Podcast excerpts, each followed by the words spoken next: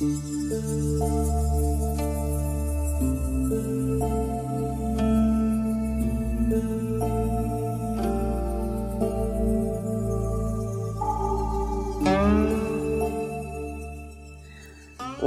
总是被孤独吸引。当我还是个小男孩时，我就很喜欢独处。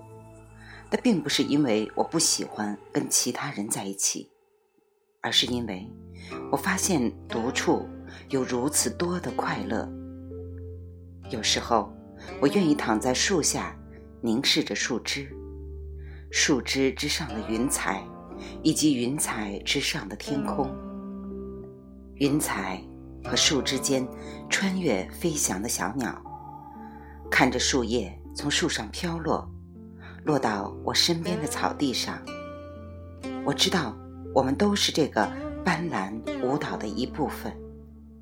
而有趣的是，只有当我们独处时，我们才会更清楚地意识到，我们与万物同在。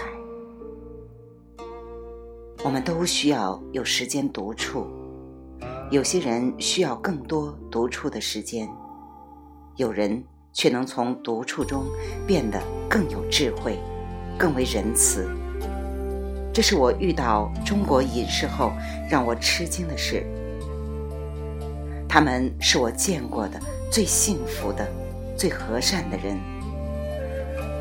在美国，隐士只是那些喜欢自个儿待着的人，往往都有点神经质。但是，在中国，我发现隐士。往往是社会的精英，扮演着重要的角色。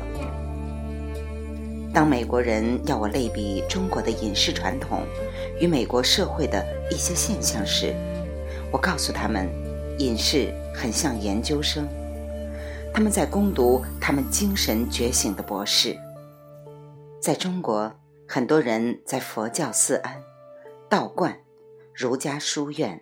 大学乃至家里获得他们精神觉醒的学士，但不是所有的人都有欲望、有能力、有精力攻读博士。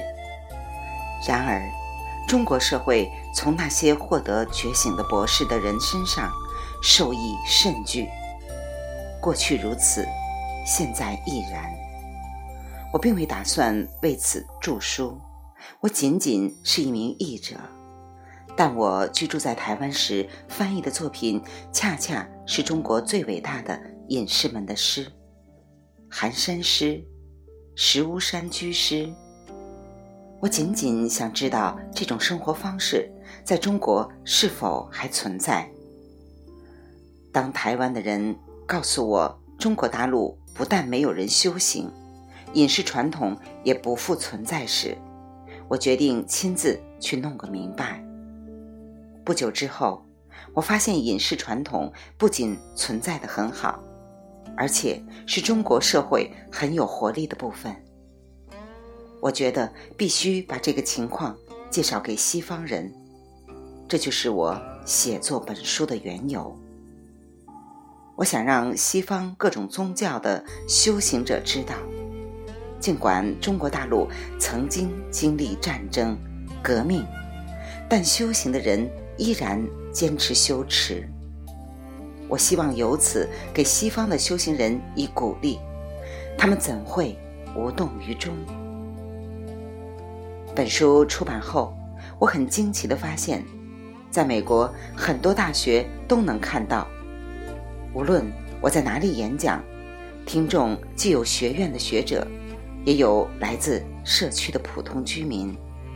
我在美国从没有遇到对此不感兴趣的人。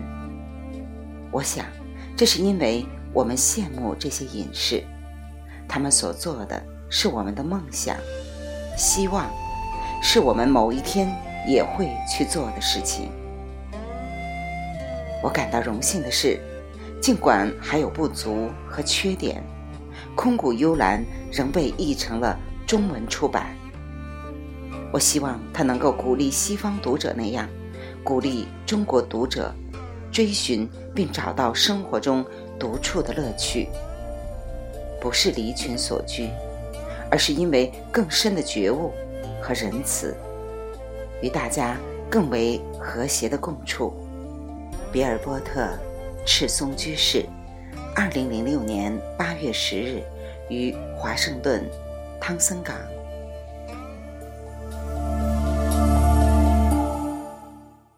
本节目由清音耳语子清分享，欢迎订阅收听。